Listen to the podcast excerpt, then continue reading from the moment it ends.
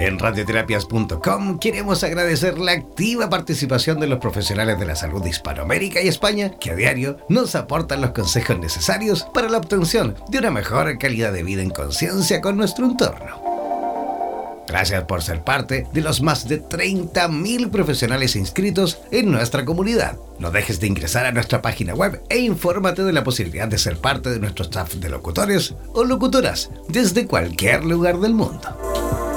Somos la radio oficial de los terapeutas y profesionales del área de la salud presentes en 32 países a través de nuestras cuatro estaciones en español, portugués, inglés y ruso. Hazte parte de nuestras redes sociales y ayúdanos a construir la red de terapeutas más grande del planeta. Somos Radioterapias, somos lo que sentimos. En radioterapias.com somos lo que sentimos. No olvides descargar gratis la aplicación de radioterapias en Google Play y disfruta de nuestra programación continua las 24 horas del día y los 7 días de la semana. En radioterapias.com somos lo que sentimos. En radioterapias.com somos lo que sentimos.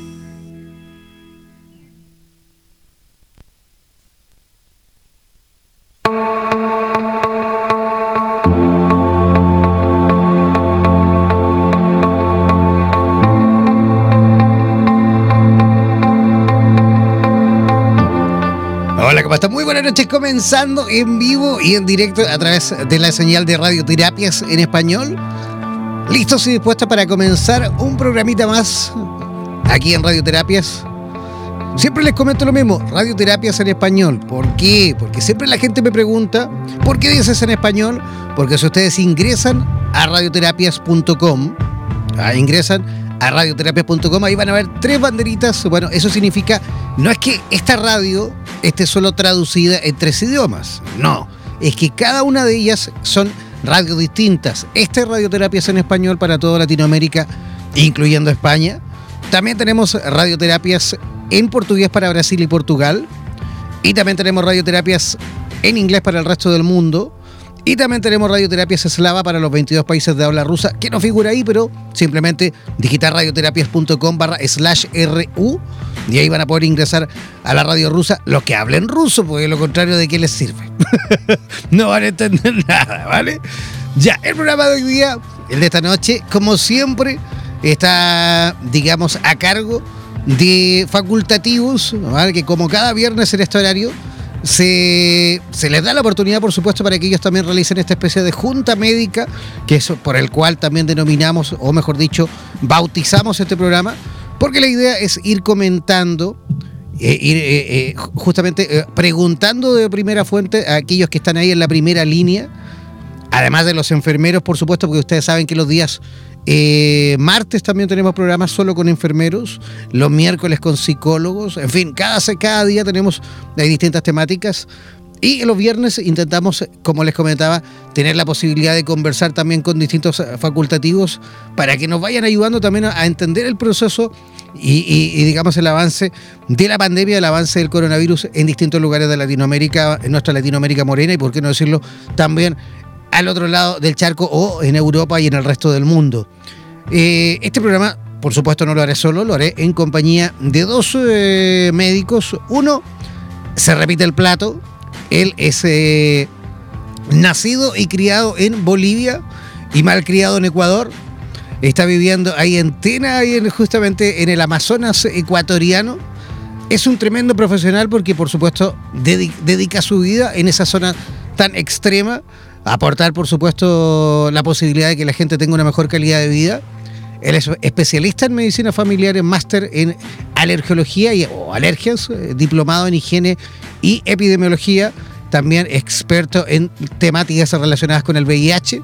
Así que desde ya, por supuesto, le damos la bienvenida al doctor, el señor José Roberto Sánchez de Lozada. ¿Cómo está, doctor? Muy buenas noches. ¿Cómo? Muy buenas noches, John. Muy agradecido nuevamente de estar en tu programa. Eh, como te digo, siempre gustoso de colaborar con la población y con todas las personas que más nos necesitan.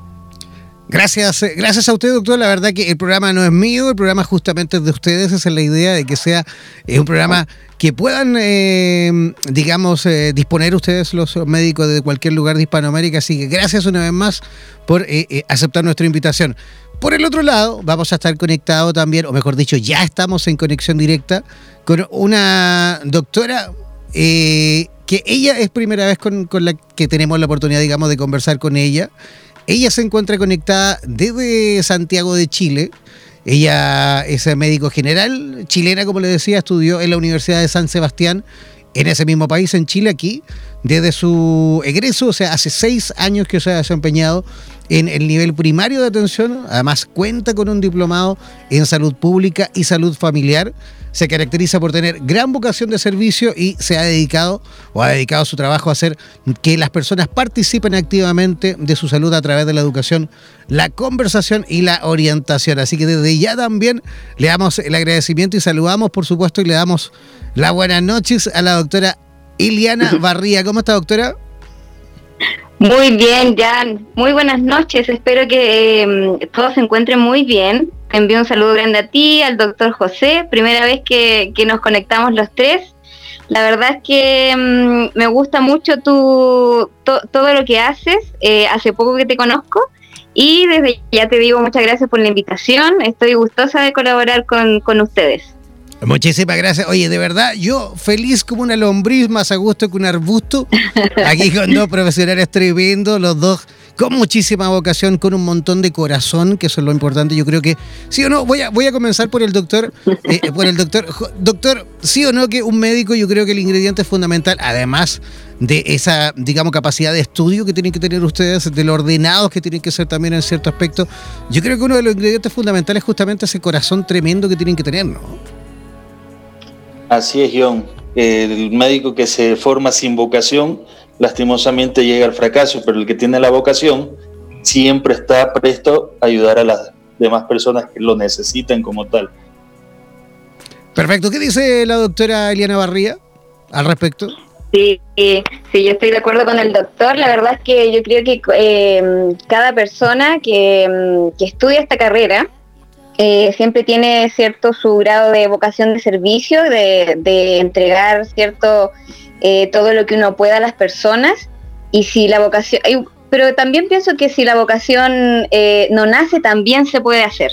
Ya una vez que uno ingresa a una escuela de medicina, tiene sus guías, sus profesores, los cuales le van inculcando los valores, que como tú sabes, los valores vienen por casa, pero también hay valores que se entregan en las escuelas. Así que yo soy una gran agradecida de mi universidad. De hecho, de hecho, eso justamente gran parte de esa responsabilidad o, de ese mérito justamente tal cual lo dice la doctora Eliana, la tienen tremendos profesores, ¿no? Médicos que también son, eh, además de ser facultativos, también son profesores, eh, pertenecen o, se dedican más que todo al área, digamos, eh, del conocimiento. Ah, y, y, se agradece porque ellos también, además de ser, digamos, capos en esa materia para poder dar clases, también tienen y, enseñan muchas veces la capacidad de que la gente pueda abrir su corazón. De hecho, anoche justamente en un conocido canal de televisión aquí en Chile había un otro, digamos, un conocido médico facultativo chileno, y yo tuve la, oportunidad de entrevistar hace poco, el doctor Sebastián Ugarte, un tremendo médico chileno, y él justamente comentaba eso. Él decía que cuando él estaba estudiando en la universidad, él se recordaba de un profesor que tuvo él, que, eh, eh, digamos, en el examen final, antes, mejor dicho, del, examen final, eh, tenía que atender a una paciente y luego este profesor le tocaba justamente interrogar a la paciente, que él, que él había, digamos, examinado antes de, digamos, de entrevistarle a él. Y, lo primero que le preguntaba a la paciente es que cómo se llamaba el doctor que la había atendido. Entonces, eh, si, la, si la paciente simplemente decía, por ejemplo, el doctor Ugarte, ya, un 5 o un 4. Pero si le decía el doctor Sebastián Ugarte, perfecto, un 7 la nota máxima, porque quiere decir que tú realmente no solo la atendiste, sino que también justamente ella se quedó, buscó eh, cómo se llama, cómo, ¿me entiendes? tiene que haber una comunicación directa también con el paciente, no solo desde el punto de vista a lo mejor eh, de la patología eh, en cuestión, sino que también tiene que haber un, digamos, un acercamiento más bien humano. Así que eso me quedó dando vuelta, sí, la empatía y todo lo demás, eso me quedó dando vuelta anoche que lo escuchaba y eso también hace entender por qué el doctor Sebastián Ugarte también es como es, por qué lo queremos todo, por qué Chile también lo quiere bastante, cada vez que sale en televisión tiene un nivel digamos, de, aceptación bastante alta, muchísimo más que, que, incluso el, mismo ministro de Salud y de muchos más que deberían tener, digamos, la, capacidad de llegar con mejor, eh, de mejor forma a la sociedad. Pero el tema que nos, eh, que nos convoca en el día de hoy es un tema bastante serio es un tema que nos va a servir o le va a servir a la comunidad también que nos escucha, a todos los que nos escuchan, incluso en este momento desde Chile, desde Argentina, desde Uruguay, desde Panamá, desde Ecuador, que todo eso lo puedo ir yo monitorizando a través del sistema streaming que me va permitiendo ver los países que nos escuchan en tiempo real. El tema de hoy es justamente cuáles son esas patologías, esas, esas eh, alteraciones, esos cuadros y todas esas, digamos, eh, problemáticas que podría tener alguna personita, alguna situación que pueda justamente agravar o perjudicar de mayor forma eh, la posibilidad, una vez, digamos, infectados con COVID, de poder agravarse. ¿Existen, eh, sí o no, doctor eh, José Sánchez, eh, bastantes patologías y bastantes complicaciones que puedan justamente empeorar la situación en cuanto a COVID, no? Exactamente, John. Como te decía, el tema de hoy es muy fundamental. ¿Por qué? Porque vamos a hablar de las comorbilidades o enfermedades crónicas que padecen las personas y que esas personas que tienen alguna enfermedad crónica, como ser la hipertensión, la diabetes, algún tipo de cáncer, el asma, se llegan a contagiar de COVID y puede traer complicaciones. Entonces, las principales complicaciones en ella, ahorita vamos a seguir hablándolo un poquito más adelante, pero en sí el tema es muy fundamental porque no nos olvidemos que hay un alto número en el, en el mundo de, de personas que tienen estas patologías, ¿no?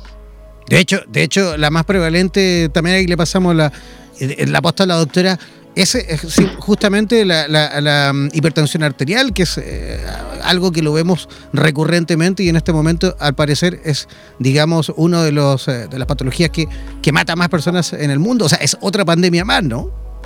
Doctora. Así es, Jan, exactamente.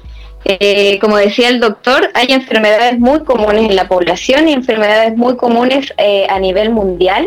Dentro de esas, la diabetes y la hipertensión eh, son las principales pandemias, son ya las primeras pandemias que hemos tenido. Entonces, estamos en una, situación de pandemia actual, pero ambas patologías ya eran pandemia antes del COVID y eh, representan un desafío para el personal sanitario, para los sistemas de salud y ya con este tema em, de la pandemia de coronavirus, eh, todo em, ya se ve un poco más complicado. El escenario eh, cada vez se ve más eh, difícil y principalmente porque em, ninguno de estos países está preparado ni económicamente, ni tampoco existen protocolos previos como para poder orientarse. Es que, es que no estábamos para nada preparados. No, no, llegó ningún aviso, nadie nos envió un correo electrónico diciendo que se venía esta pandemia, que se venía el COVID. ¿ah? Nadie nos. Entonces nos pilló a todos, tanto a ustedes que son los profesionales, tanto, a, qué sé yo, los laboratorios, las autoridades, las máximas autoridades a nivel mundial, los medios. Todos quedamos así. ¿No? Así es, pero también uno tiene que. ¿Me escucha? Sí, sí, sí, te escuchamos, sí. Sí, también eh, a mí me, me, parece importante considerar que a nivel mundial la pandemia de la diabetes y de la hipertensión siempre ha estado y que quizás tampoco le tomamos el peso, tampoco las autoridades sanitarias, eh, a pesar de que son eh, patologías que ya pucha, llevan mucho tiempo, no se han tomado las medidas para que la población esté bien controlada. Entonces, como hay un escaso control de ellas, esto ya se nos viene encima. Esto es un problema que viene desde antes. Sin duda que sí. Doctor.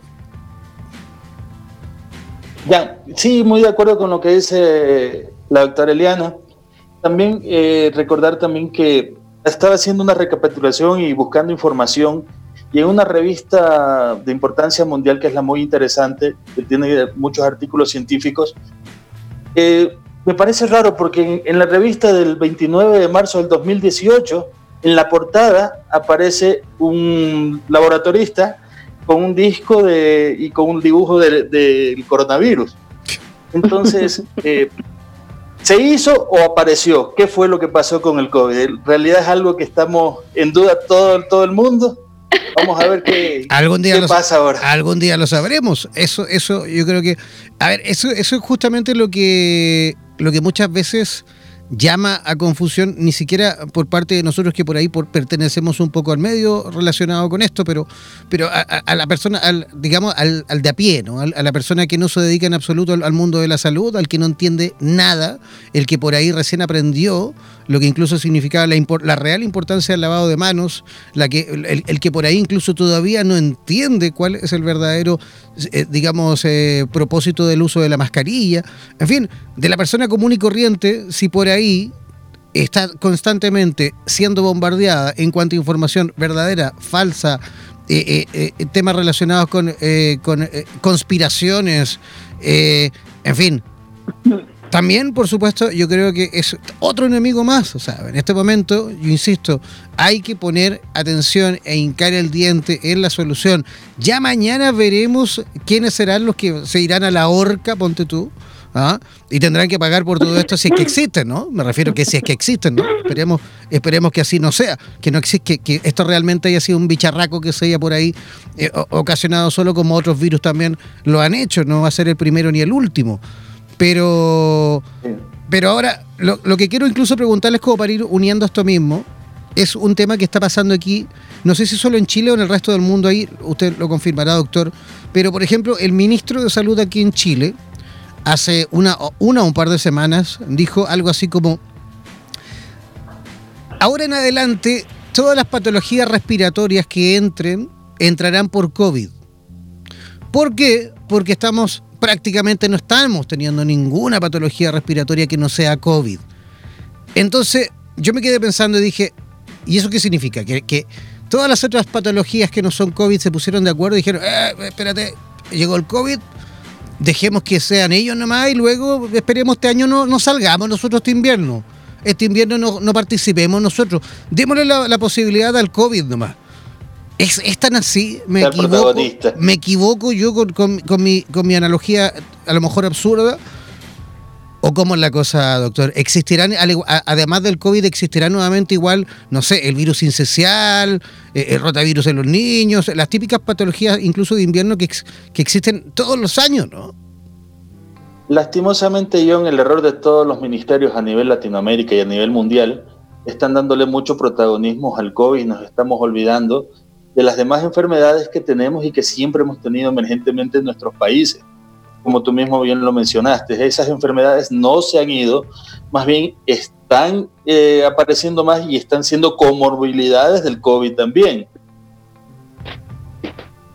La doctora está, eh, la doctora está corriendo una maratón. La veo ahí que ha caminado por todo el departamento la vemos ahí por webcam. ¿ah? Se una ha dado como cinco vueltas al departamento. Yo de verdad. Hasta, no, hasta yo me cansé. Estoy en mi mansión. Estoy en mi mansión. hasta yo me cansé, se lo juro. Oiga, doctora, ¿qué piensa usted al respecto? Eh, ¿Se equivoca el ministro Mañalich cuando dice que eh, todas las patologías respiratorias que entran en este, en este, en este invierno, ¿ah? ni siquiera de ahora en en este invierno, son todas COVID? Sí, mira, o sea, eh, ¿cuál es la participación del coronavirus ahora? Eh, primero hay que empezar de la base. El coronavirus es un virus que ha estado siempre entre los humanos, es un virus humano. Y la verdad es que mm, este, tema de la pandemia viene por el tema de la mutación que, ha tenido, la evolución que ha tenido este virus eh, al estar presente entre nosotros. Ha desarrollado varias eh, estructuras dentro de su, de su composición que igual hacen que sea un poco más resistente y pueda provocar patologías cada vez, em, o sea, que impactan cada vez más en la salud de las personas, ¿me entiendes? Ahora, como te decía anteriormente, siempre eh, influye mucho el nivel de salud que existe en la población. O sea que si el nivel de la población, el nivel de salud de la población ya se encontraba bajo, la persona no tiene manejadas eh, sus patologías, más fuerza y, con más eh, intensidad van a ser los síntomas que presentamos. ¿Qué dice el doctor? Muy de acuerdo con lo que dice. Lastimosamente, retomando el, programa anterior, John, eh, los ministerios o los gobiernos deberían comenzar a priorizar lo que es el primer nivel de atención, que es lo que nos va a ayudar a la compensación de todas estas enfermedades crónicas que tenemos en la población. Lastimosamente con el COVID se realza mucho más y eh, nos dan cuadros mucho más graves de lo normal que tendrían que darnos una persona supuestamente sana que se contagia con el COVID. Ahora otra cosa, eh, nos estamos olvidando de una enfermedad que se está poniendo muy de moda tanto en Estados Unidos como en Latinoamérica, que es la obesidad. Sí, mm. la obesidad, eh, ahorita a nivel mundial estamos más del 40 al 50% de la población, sobre todo adulto joven. Somos obesos, porque puedo decir que yo también estoy en ese, en ese rango. Oiga, doctor, eso, eso ahí agarrándonos justamente al mismo tema, y es bueno que la gente que nos escuche y que nos vea a través de nuestras redes sociales también pueda entender la importancia de esto, porque, claro, a ver, antes, antes de la pandemia, antes de que llegara, digamos, eh, oficialmente el COVID de forma de pandemia, porque tal cual dice la doctora existe de antes, pero bueno, me refiero en formato pandemia, ya repartiéndose rápidamente, matando gente, como lo hemos visto últimamente. Antes de que esto existiera, Claro, por ahí las personas, digamos, con sobrepeso, las personas, eh, digamos, obesas, tanto hombres como mujeres, sí, iban sorteando su vida eh, con las distintas patologías que aparecían, lógicamente, que, recurrían de lo mismo, pero, pero iban sorteando su vida, digamos, con bastante normalidad. Pero de la noche a la mañana aparece este, este, este maldito virus, aparece esta pandemia, y resulta que ahora las cosas eh, o, la realidad o la historia cambia completamente para las personas que realmente tienen, digamos, sobrepeso, porque sí o no, eh, digamos, las posibilidades de que ese cuadro se agrave, me refiero al punto de vista del COVID, una vez si te llegas a contagiar, es bastante, eh, digamos, amplia o es bien distinta de otra persona que a lo mejor no tenga sobrepeso, ¿no? Exactamente, John. Ese, ese es donde digamos, el COVID tiene dos complicaciones primeras. Primero que nos puede dar una insuficiencia respiratoria y lo otro que nos puede dar son unas coagulopatías. O sea, coágulos en la sangre porque se la sangre se nos pone mucho más densa. En nosotros los gorditos, la insuficiencia respiratoria se nos hace más aguda. ¿Por qué? Porque de por sí nosotros tenemos una respiración muy superficial, ¿cierto? Entonces, cuando tenemos la, la infestación por el coronavirus, ya el diafragma de nosotros no desciende como tiene que descender, más la complicación de la cubulopatía eh, nos dan los cuadros mucho más graves. Inclusive en estadística ya a nivel internacional, entre adultos jóvenes, vamos a hablar menores de, 45 años, ha tenido, eh, y sobre todo un índice de masa corporal mayor a 33, ha traído mucho más letalidad este, esta enfermedad. O sea, entran al, con cuadros mucho más graves a la UCI y no salen de, las de las terapias. Entonces la mortalidad o la letalidad en, estos pacientes ha sido mucho más elevada, a diferencia que, que las otras demás, ¿no? Eh, ¿Cómo es eh, la proporción en cuanto a porcentaje cuando uno mide perímetro abdominal? Hay una proporción, creo que de, tanto de los hombres como de las mujeres, que, que, lógicamente puede arrojar resultados, digamos, de qué tan eh, eh, grave puede ser o qué, qué tanta consecuencia puede tener, o me equivoco. Doctora. Sí, mire, o sea, eso va dentro de lo que es la definición de obesidad. O sea, la definición de obesidad se calcula por el índice de masa corporal, que es un cálculo que se obtiene a través del peso de la persona y la talla. Ahora, eso de la circunferencia eh, tiene más que ver con, otra, otro, otra condición que es el síndrome metabólico. El síndrome metabólico que sería como una etapa previa, así como, mira, sería como una etapa previa para desarrollar hipertensión, diabetes y otras enfermedades cardiovasculares. El perímetro de cintura sirve para estimar eh, como la, la probabilidad de que tú en un plazo puedas tener y desarrollar enfermedades crónicas. Ahora, em, volviendo al tema de la obesidad, como decía el doctor, es bastante importante, específicamente porque el coronavirus afecta la parte respiratoria. Los pacientes obesos eh, por lo general tienen una atrofia muscular en la parte del tórax, ¿ya? Entonces eso hace, como, como no hay, hay más tejido adiposo en el cuerpo que masa muscular, hace que cuando se presente alguna patología respiratoria, el tórax no tiene una, una respuesta tan adecuada si nosotros ejercitáramos o hiciéramos diariamente ejercicios de respiración, tendríamos una musculatura bastante desarrollada. Y la capacidad de expandirse también, ¿no? Así es, y de eliminar, porque mm. la capacidad de expandir el tórax y la capacidad de exhalar y eliminar todos todas las partículas que no tienen que estar en nuestro cuerpo. Y por otro lado, la obesidad lo que produce, cuando la obesidad abdominal, como tú decías, hace que cuando tú tienes mucha grasa, em, obviamente el, el, tema del tejido adiposo empieza a ocupar otros espacios, entonces empieza a comprimir hacia arriba la, el espacio que debería mm. ocupar nuestros pulmones, ¿me entiendes? Entonces, yo creo que por un tema más así como, como físico o, estructural, afecta bastante. No solo es el virus, eh, es la salud de base de las personas, insisto. Sin duda que sí, y de hecho, por ahí nos comentan en el Instagram que también hay que poner atención justamente en, la importancia del trastorno en sí, me refiero en cuanto al sobrepeso, ¿no? A la base de eso, porque, a ver, ¿para qué estamos con cosas? Eh, hace poquito, de hecho ayer, antes de ayer, por ahí empezaron a salir memes aquí en Chile ridículos, ¿ah? porque hay memes bastante buenos que yo me río, y hay otros memes que, por Dios, dan ganas de, no sé, pero este, este típico meme de, poblaciones, digamos, de escasos recursos, con gente gordita, y era el meme que, esa gente estaba pidiendo comida cuando, mira, estaban todos gorditos. Pero claro, muchas veces en población gordita en, barrios, digamos, de un nivel socioeconómico bajo, significa todo lo contrario, significa desnutrición, pero de, otra forma, ¿no? Eso es una mala nutrición y es una mala nutrición, simplemente eso. Porque si yo, a lo mejor, te hincho a comer pan todos los días, te hincho a harinas todos los días porque no tienes nada más para comer o para meterte en la boca que un trozo de pan, lo más probable es que también termines gordito. Por ese exceso de azúcar, por ese exceso de harina, por ese exceso del gluten y un montón de, sustancias que también nos metemos en el organismo. Entonces, ojo con eso, porque tal cual lo dice esta chica a través del Instagram de poner atención también en la base.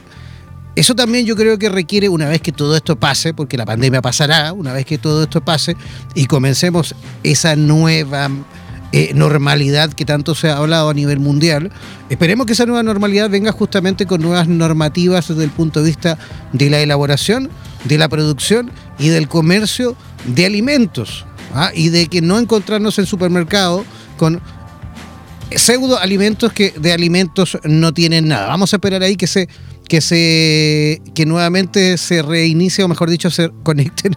Ahí los doctores se desconectaron eh, doctora, sí, yo la estoy escuchando a usted porque se me desconectó el doctor. Eso a veces me pasa con el Zoom, que eh, no sé, sí. supuestamente una hora, pero de repente se corta antes. Así que, ¿qué puedo opinar usted al respecto? Empiezo con usted en este tema.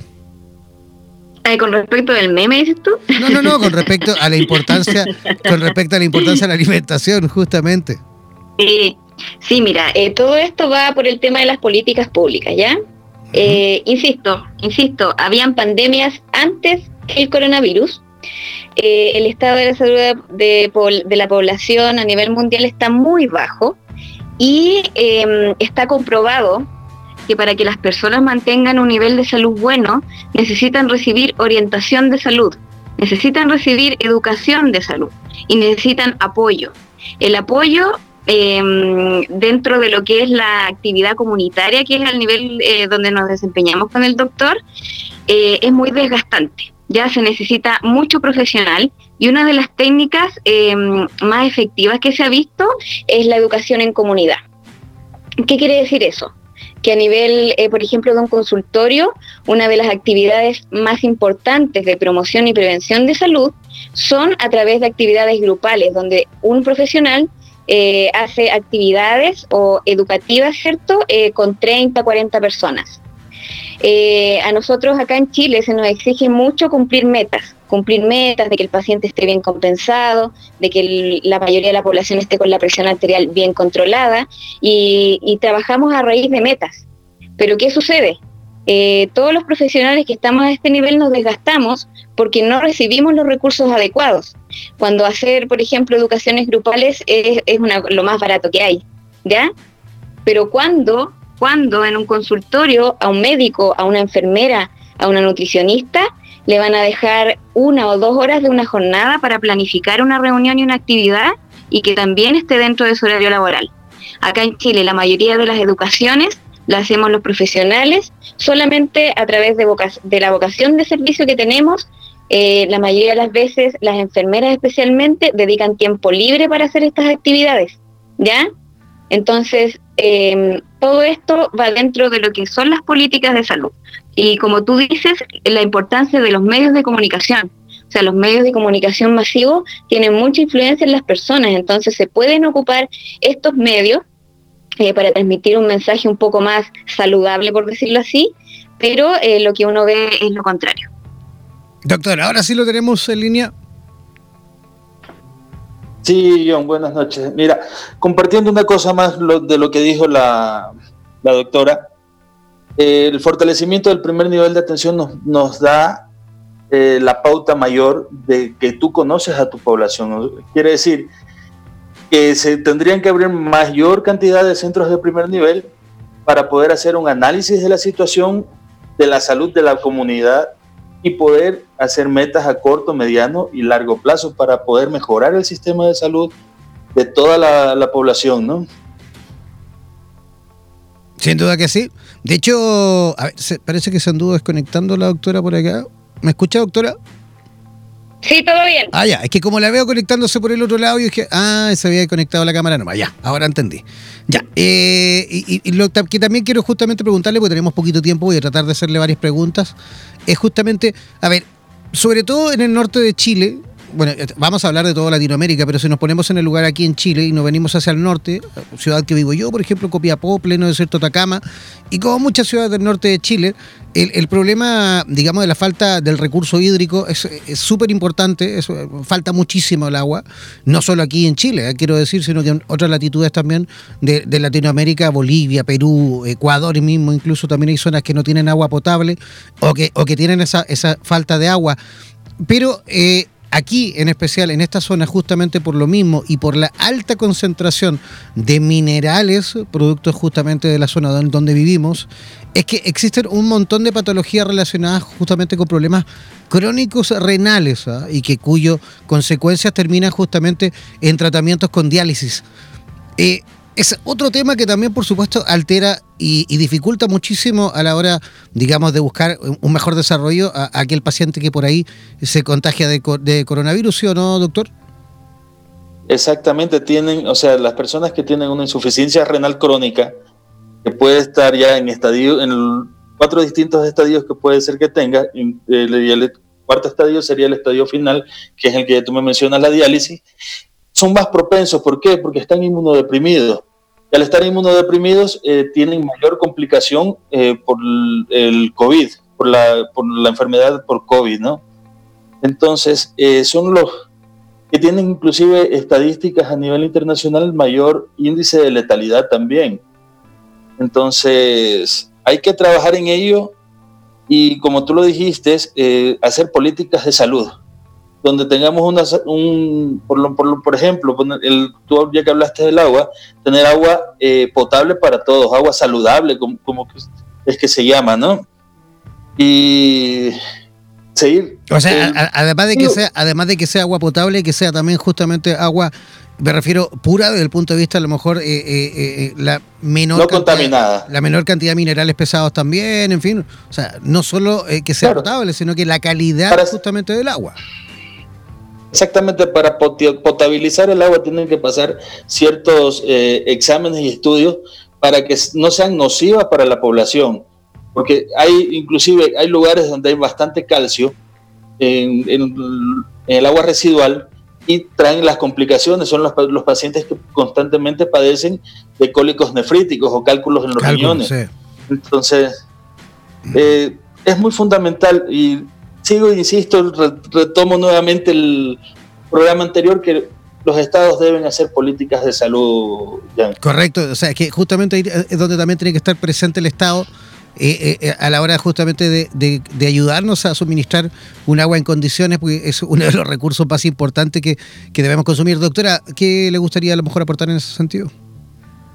Sí, mira, la, verdad es que el agua es, es, un tremendo tema, ¿cierto? A nivel también de ambientalista y también influye mucho en la salud de las personas. Obviamente, si las personas no se encuentran conformes con el nivel eh, del abastecimiento de agua, no la van a tomar. Eso influye bastante en el tema de la hidratación de las personas. Y Ahora, eh, lo que dice sí, del bolsillo, porque en el fondo tú eh, podríamos considerar casi el agua como un derecho universal, un, derecho de la tierra, por decirlo así, y ahora la persona lo tiene que estar costeando. Con respecto a lo que dice el doctor, eh, sí, hay que idear políticas públicas. Yo no sé si alguien quizás habrá escuchado, por ejemplo, acá en Chile, una de las políticas, aquí habían varias enfermedades antes, cuando ya, cuando recién estaba empezando todo este tema de, la formación, así como de, tratar de que la, gente tenga un, nivel de calidad de vida mejor, se implementaron, y para prevenir enfermedades se implementaron varias medidas. Por ejemplo, eh, habían varios problemas tiroideos en la población, y lo que se hizo fue que tratar de, que mm, el problema tiroideo, que es dado principalmente por la falta de yodo, la política que se hizo acá en Chile fue agregarle a la sal eh, yodo, sal yodada. ¿Me entiendes? Entonces, como la sal es de consumo masivo, eh, empezó a disminuir la incidencia de esa enfermedad. ¿Ya? Ahora, eh, el, ¿qué otro producto es de consumo masivo? El pan. ¿Me entiendes? Entonces, Doctora, espéreme, claro, espéreme, pero antes, que avance a otro, a otro elemento, otro artículo, si también le sumamos al agua, también hay agua con flúor. Además de, del yodo, es otro elemento más que, se, le agrega el, al agua. El agua florada, ¿cierto? Que era para todo el tema de las enfermedades, cuando había un, un, en la salud oral de las personas em, era muy baja. Entonces, esas son políticas eh, que se relacionan a la mejoría del estado de salud a un nivel masivo.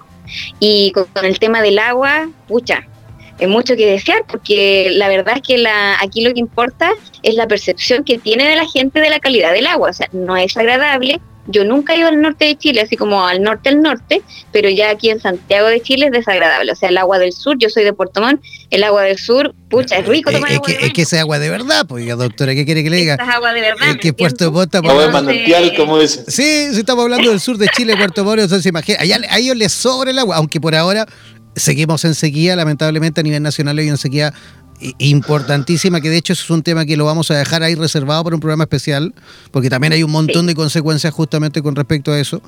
Pero antes de, eh, quiero justamente pasar rápidamente a otro tema que tiene que ver con, con, el, con mismo tema con el que estamos hablando, de las, digamos, de, las medidas que se pueden tomar con base de las afecciones y otros factores de riesgo justamente que agraven eh, la situación de, de, COVID.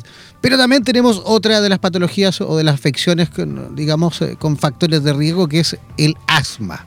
Eh, hay una gran población que sufre de asma, niños y adultos, en la cual muchos en invierno, por supuesto, utilizan el famosísimo salbutamol, el inhalador, ¿vale? Que se puede, digamos, adquirir o encontrar en el mercado, digamos, de una forma relativamente simple, dependiendo del país. Hay países que con receta, otras sin receta, en fin. Pero, pero eso, eh, el, salbutamol, el inhalador, es algo que se utiliza muchísimo en nuestra población. Pero creo yo que en esta situación de pandemia y sobre todo con el, con, con el tema del COVID, hay que tener bastante cuidado por ahí y por eso les quiero preguntar a ustedes. Yo sé que a lo mejor la especialidad de ustedes no son ni broncopulmonar ni nada, pero, pero tienen que estar, me imagino, en conocimiento. El otro día hablaba un broncopulmonar y se le preguntó exactamente lo mismo de qué pasaba en el caso de un paciente que tuviese alguna crisis, por supuesto, respiratoria, necesitase del inhalador en ese momento, porque él puede ser que esté asintomático de COVID, pero tiene COVID, ¿vale? Está teniendo una crisis de asma, va a utilizar el salbutamol como siempre, ¿ah? se va a pegar un par de puffs, esto como es un broncodilatador, se van a abrir los bronquios y tendrá muchísima mejor posibilidad, entre comillas, de que ingrese el COVID justamente a nivel alveolar. O sea, esto empeoraría, mejor dicho, la posibilidad de que el paciente realmente se agrave luego después de, de COVID. ¿Qué me pueden decir ustedes con respecto a eso, doctor? A ver, primero, ¿no? Eh, tenemos que poner en riesgo-beneficio, ¿sí? ¿Por qué te digo eso? Porque una obstrucción pulmonar a nivel alveolar, cuando tienes una crisis de asma, ¿cierto? Eh, tienes que buscar la manera de solventarla o sobrellevarla, porque lastimosamente si no la llevas te agravas más el cuadro y haces una crisis de asma grave, que inclusive puede llegar hasta, eh, hasta la UCI o a otros. Entonces hay que valorar riesgo-beneficios, pero no, nos olvidemos que no solamente tenemos ese tipo de, inhaladores, ¿no? que, son broncodilatadores rápidos, sino que también tenemos por vías venosas que nos pueden colaborar, nos pueden ayudar a disminuir la inflamación y a, mejorar los, la sintomatología del asma. Algo muy claro que hay que eh, sobrellevar a las personas. Personas que tienen eh, enfermedades crónicas no pueden dejar de lado sus tratamientos. ¿Por qué? Porque por miedo al COVID vas a empeorar el cuadro de tu enfermedad. Entonces, siempre como te digo, hay que medir riesgo-beneficio, Jan. Yo creo que también por ahí va, a eh, ser importante también el en qué lugar se encuentre el paciente. O sea, si se encuentra, a lo mejor, claro, eh, simplemente puede eh, hacer dos llamados y, llega una ambulancia o puede venir un familiar a buscarlo para llevarlo rápidamente a una urgencia. Claro, pero a lo mejor en el caso de localidades o, aldeas o situaciones cercanas a, donde usted vive en este momento, doctor, que usted se encuentra en el Amazonas ecuatoriano, en la cual muchas veces no tenemos un hospital tan simple, o mejor dicho, tan próximo de pescar a un paciente o, que un familiar tenga la posibilidad de llegar rápidamente a un centro asistencial. A lo mejor por ahí, claro, el, uso de inhaladores y, otros eh, elementos puede justamente también salvarle la vida, ¿no? Eh, no sé qué podría decirnos la doctora con respecto a eso. Bueno, eh, Mira, el salbutamol puede ser considerado como un, fármaco de salvataje. O sea, el asmático crónico tiene que tenerlo siempre cerca ante cualquier crisis. El salbutamol tiene una duración aproximadamente de 4 o 6 horas y lo que produce es despejar la vía aérea. Por lo cual, eh, si un paciente asmático tiene salbutamol, está haciendo una crisis, es bastante conveniente que se inhale y que eh, en el fondo, sabiendo que el efecto va a durar unas 4 o 6 horas, se dirija a un centro de salud más cercano. ¿ya? Y si, y si está en una parte rural, una parte alejada, sabe que se lo puede hacer cada cuatro horas, incluso cada dos horas, hasta llegar a un centro de salud. Ahora, yo no creo que el salbutamol complique las enfermedades respiratorias. Eh, el asma, las enfermedades por tabaco, no las va a complicar por haberse inhalado. Lo que sí va a complicar es que, como dice el doctor, el asma tiene un tratamiento específico con otro tipo de, inhaladores. El salbutamol es un fármaco de salvataje. Los inhaladores que más se usan son los corticoides inhalatorios, que hacen que la vía aérea de los asmáticos no respondan tan bruscamente eh, a los alérgenos, a los virus y todo. Entonces, cuando el virus llega, si el paciente está bien tratado, la vía aérea no reacciona tan rápido, no, no, se, no se obstruye tan rápido. Pero ¿qué sucede? La mayoría de las veces el paciente no usa el inhalador que tiene que usar todos los días porque dice, pucha, no tengo síntomas, así que no lo uso. Pero el inhalador que, eh, que es de corticoide es para prevenir crisis. Y en caso de que el paciente haga crisis, que la crisis sea de baja complejidad. ¿Me entiendes? Entonces, nuevamente va por la educación del paciente acerca de su enfermedad. Una vez más, es importantísimo eso. Eh, eh, y pasa exactamente lo mismo con la diabetes, por ejemplo, y con otras patologías, en la cual los pacientes justamente son ellos mismos los que tienen que suministrar su medicación y son ellos mismos los que tienen que saber incluso muchas veces cuánta eh, cantidad, en cuanto, me refiero en cuanto a la dosis, deben administrar, porque mi madre, por ejemplo, ella es diabética, es insulino dependiente. Claro, ella ya tiene, no sé, 10 o 15 años con, esta condición, por ende ella ya es experta en la materia, ¿no? Sabe cuánto, sabe en qué momento, sabe, tiene sus controles, es más, tiene un cuaderno que va anotando constantemente los niveles de azúcar, porque tiene también su hemoglucotest, en fin, está constantemente ella misma y luego ella lleva el cuaderno y se lo enseña al médico cuando le toca el control, entonces el médico lo revisa y va viendo los niveles. O sea, perfecto. Pero, pero, pero justamente eso también, como decía la doctora, es importantísimo la educación del paciente. Es importantísimo que ese paciente sepa realmente que tiene que llevar una regularidad en cuanto a, él mismo, llevar justamente un conteo y él mismo tiene que ser el, primero en, ir justamente evaluando y monitorizando eso, ¿no, doctor? Exactamente, John. O sea, no, o sea, todos los pacientes que tienen una enfermedad crónica no deben suspender ningún tipo de medicamento que sea de uso habitual. ¿Sí? Y sobre todo, como tú bien lo dijiste, el paciente que lleva años con su enfermedad ya se conoce, conoce su organismo y sabe cómo va a reaccionar, ¿cierto? Pero también ahí es donde van el uso y el abuso. Por eso hay que hacer todo con medida. Como le dije en el anterior programa, la diabetes es una enfermedad que no se cura, pero se puede controlar y se puede vivir largos periodos de vida. Entonces, más que todo es la educación. Educación y disciplina, ¿no? porque hay que ser bien disciplinado también. ¿ah? A ver, nos constancia. y constancia. Nos pasamos rápidamente también a, ese segmento gigantesco también de la población. Hombres, mujeres y con mayor frecuencia hoy en día en, digamos, personitas jóvenes. Eh, son las patologías relacionadas con el alcoholismo, ¿no? Tenemos también enfermedades hepáticas bien importantes que también eh, gran parte de la población, digamos, las tiene y, que también agravarían, eh, digamos, en, eh, digamos, en el caso de que ser contraído de COVID o no, doctora? Sí, mira, lo que pasa es que mm, si tú hablamos del tema del alcoholismo, uno tiene que considerar que para que una persona tenga problemas de alcohol o abuso de alcohol o conductas de riesgo, eh, con el tema del alcohol es una persona que tiene en algún sentido alguna patología de salud mental. ¿Ya? Entonces ya la patología de salud mental eh, el estrés, la ansiedad, eh, como tú quieras llamarlo, la depresión, los trastornos de ansiedad, eh, ya mantenerse constantemente con algún síntoma psicológico es un factor predisponente para desarrollar enfermedades físicas. ¿Ya? Entonces, em, tú puedes desarrollar por una patología de salud mental diabetes, hipertensión. Ahora, si el modo de compensar del paciente es con alcohol y no consultar, no buscar ayuda, el mismo alcohol puede hacer que el paciente eh, tenga una hipertensión, tenga una diabetes. Y eh, en relación a la diabetes y el alcoholismo, eh, está comprobado que las dosis de alcohol posteriormente pueden producir elevaciones bruscas de los niveles de azúcar y posteriormente bajas de azúcar. O sea, un paciente con insulina tiene contraindicado dosis grandes de alcohol. Y con respecto a la hipertensión, efectivamente el, alcohol produce un aumento en la frecuencia cardíaca, altera, ¿cierto? acelera todo y puede tener una crisis hipertensiva. Doctor. Muy de acuerdo con lo que dice. Eh, no nos olvidemos que, por desgracia, en la sociedad el alcohol es una droga social y está a fácil acceso. ¿Cierto?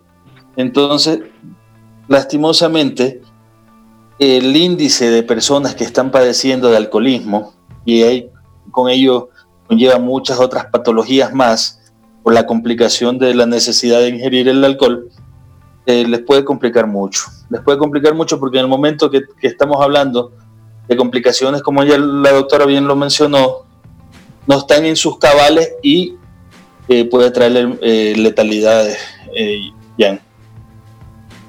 Perfecto. Oiga, antes de despedirles quiero saber también y que ustedes puedan eh, comunicar de, la misma voz de cada uno de ustedes eh, cuáles son las formas y los mecanismos de que las personas puedan, lógicamente, consultar con ustedes, que puedan entender un poquito más. Por ahí alguien si quiere consultar algo en especial. ¿Cómo puede localizarle, doctor eh, José Sánchez de Lozada? Bueno, a mí me pueden localizar en el WhatsApp más 593 96888 o acá en el TENA en Medicuba es una unidad médica que tengo eh, y estamos a la disposición. Perfecto. La doctora en Santiago de Chile también, ¿cómo le puede localizar? Por ahí nos contó un pajarito que está estrenando página nueva, redes sociales. Así es, así es, Jan. Ahora estamos empezando ya con redes sociales. Eh, tengo mi página, eh, se llama doctora.eliana Vanessa. Vanessa es con dos S doctora Eliana Vanessa con dos S.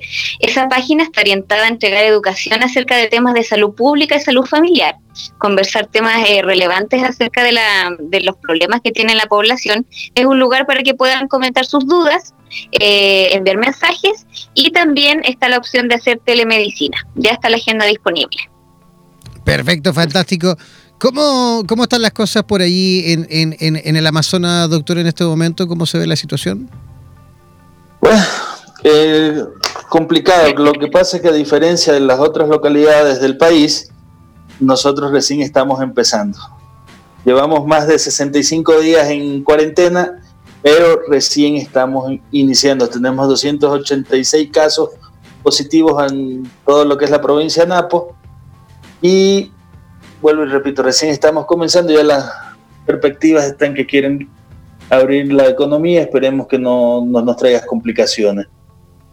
Esperemos que, justamente ahora que se levanten un poco las medidas en, el Ecuador tengan eh, se, vayan haciendo progresivamente, muy lentamente y sobre todo que la gente mantenga, eh, digamos, eh, esa, esa, condición de autocuidado y, no salgan a la calle despavoridos, que bueno, y no vuelvan a vivir lo que vivieron, porque ya se vivió una crisis bastante especial en el Ecuador, por decirlo menos, y está ocurriendo exactamente lo mismo en, Perú. Bueno, está ocurriendo lo mismo en Chile. ¿Para qué estamos con cosas? Aquí se ve a lo mejor de otra forma, se disfraza de otra forma, se viste de otra forma, pero lo que está ocurriendo es exactamente lo mismo. O sea, la gente en regiones, en provincias que a lo mejor no son eh, Santiago, que no son la región metropolitana. Oye, yo salgo aquí al centro, voy aquí eh, y, está lleno. Voy a, la feria a comprar verdura y está lleno. Entonces, así te vas dando cuenta de cómo esto va avanzando. Es cosa de contar días, días, días más o menos son los procesos que uno más o menos va esperándose en esa etapa ventana y te vas dando cuenta cómo va avanzando rápido. Lo mismo ocurrido en Perú, lo mismo ocurrido en Ecuador, lo mismo ocurrido en todos los países que han tenido digamos, gran cantidad de contagiados. Así que esperemos que la gente realmente, no sé qué está esperando, pero bueno, esperemos que la gente ya comience a darse cuenta de que esto no es una tontería, de que la gente se está muriendo, de que la gente se está enfermando y que sobre todo eh, eh, hay personal sanitario que se está jugando la vida, está arriesgando su vida cada día por salvar la vida de, muchos. Así que también a tener responsabilidad justamente por aquellos que no se pueden quedar en casa, con aquellos que a lo mejor les encantaría estar en casa en este momento, pero no pueden hacerlo y tienen que salir a trabajar y también tienen que salir a salvar vidas y no exponerlo a ellos también. Doctora, ¿algo para finalizar? Bueno, eh, bueno, como tú decías, me gustaría así como explicarle al resto de, los colegas de Latinoamérica, ¿cierto? Más o menos cómo está Chile, así breve. Bueno, Chile es un país larguito, nosotros somos más o menos 17 millones de personas y tenemos 16 regiones, ¿ya?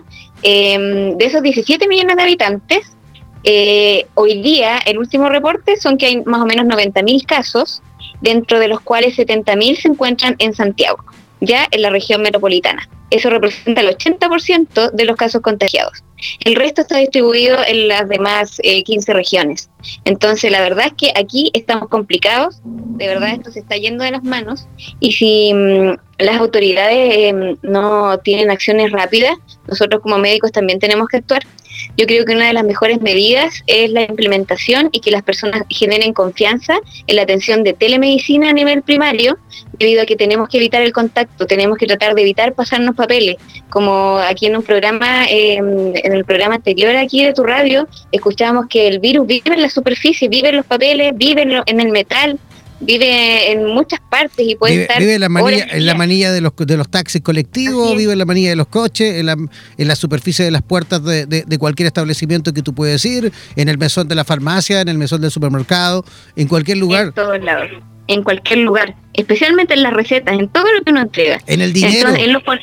oye, hay un estudio que hizo un médico chileno y recién egresado de medicina hizo un estudio acerca de el estetoscopio, el fonendoscopio que nosotros ocupamos como transmisor de enfermedades. ¿Ya? Entonces invito a toda la población a atreverse a participar de la telemedicina o medicina a distancia. Absolutamente. Doctores, agradecidísimo. Doctor, ¿usted quiere decir algo antes, antes de finalizar? Por ahí para despedirse. Bueno, concuerdo con lo que dice la doctora Liana. Nosotros como médicos especialistas eh, familiares hemos implementado la telemedicina acá. Somos una asociación ACMEFAC de médicos eh, familiares y eh, te invito, John, ya eh, puedes visitarla, se llama Bicel. Estamos a, también, la plataforma se puede ver a nivel internacional. Sí, prácticamente hay que buscar y actualizarnos también porque ahorita la telemedicina es lo que nos va a salvar la vida en este momento porque los sistemas de salud convencionales están colapsados en este y hay que buscar alternativas, Jan. Y yo creo también, a ver qué opinan ustedes antes de finalizar, ya que nos queda un minuto, eh, que hay que aprovechar también la tecnología desde el punto de vista de las redes sociales, eh, las comunicaciones, para y de hecho esa es una de las finalidades de radioterapias, pero de utilizar la tecnología para que también la unión hace la fuerza, o sea, el conocimiento de los médicos, las situaciones que van llevando, los distintos casos, no solo en tiempo de pandemia, cuando acabe la pandemia también, que empiece a lo mejor en ese sentido el conocimiento, las experiencias, lo que se va avanzando, todo eso a lo mejor también debería ser una sola, debería haber un canal de comunicación uno solo, nos ofrecemos para que puedan y tengan la posibilidad constantemente de estar justamente compartiendo eso. Yo creo que en ese sentido de la salud es vital el que tengan ustedes los facultativos y, todo ese, digamos, el, abanico de posibilidades desde el punto de vista de la salud, ya sean enfermeros, TENS, eh, médicos, eh, todos, ¿no? tengan la posibilidad justamente de trabajar en red también y de opinar y, de participar y de aprender y de capacitarse en red, ¿no? Exactamente, el buen, el buen uso de la tecnología, Ian, porque también Absolutamente. El, porque las redes sociales a veces en vez de mejorar nos complican muchas veces. Sí, pero la culpa, no, pero la culpa no es de las redes sociales. No, pero por eso te digo, el buen uso de las personas. Exactamente. Es del usuario. Yo siempre, ahí, ahí, salgo siempre a defender eso porque Ojo con eso, eh, las redes sociales eh, muchas veces eh, las han, digamos, endemoniado, pero ojo, pues yo siempre digo, la culpa no es de las redes sociales, es de los usuarios de las redes sociales. Pero bueno, un abrazo, gracias doctores, esperemos nos encontremos pronto, a lo mejor incluso la próxima semana, ahí vamos a ir trabajando en la semana para un programita más. Yo por mi parte también comienzo a despedirme agradecidísimo de la tremenda audiencia que hemos tenido en el día de hoy. No es necesario que se desconecten de nuestra sintonía de radioterapias en español, recuerden que radioterapia funciona las 24 horas del día y los 7 días de la semana. Que tengan un lindo fin de semana en casa, manténganse ahí en casa, no se muevan, si ya, me imagino, toda la semana han salido, lo hemos visto por, por los medios de comunicación, lo hemos visto por la televisión que andado, anduvieron, todos por la calle en la semana. Bueno, como ya salieron y ya compraron todo, porque me imagino a eso salieron, quédense en casa este fin de semana, no se muevan de casa, disfruten de su hogar, disfruten de su familia y transformen ese hogar en ese maravilloso hogar, dulce hogar, ese hogar que a lo mejor siempre soñaron. Un abrazo gigantesco, que tengan un lindo fin de semana. Chao, chao, pescado.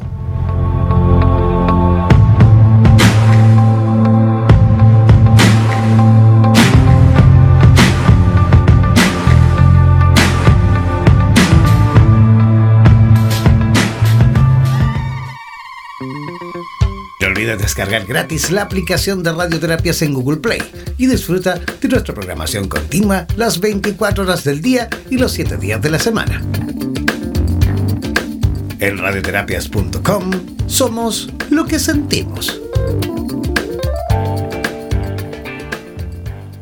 En radioterapias.com somos lo que sentimos. Mantente siempre comunicado con la radio oficial de los terapeutas del mundo.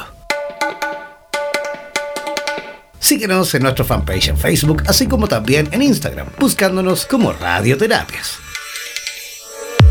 Además, podrás comunicarte en directo con nosotros a través de nuestro WhatsApp, el más 569 7242 7060 más 569 7242 7060. No olvides que en radioterapias.com somos lo que sentimos.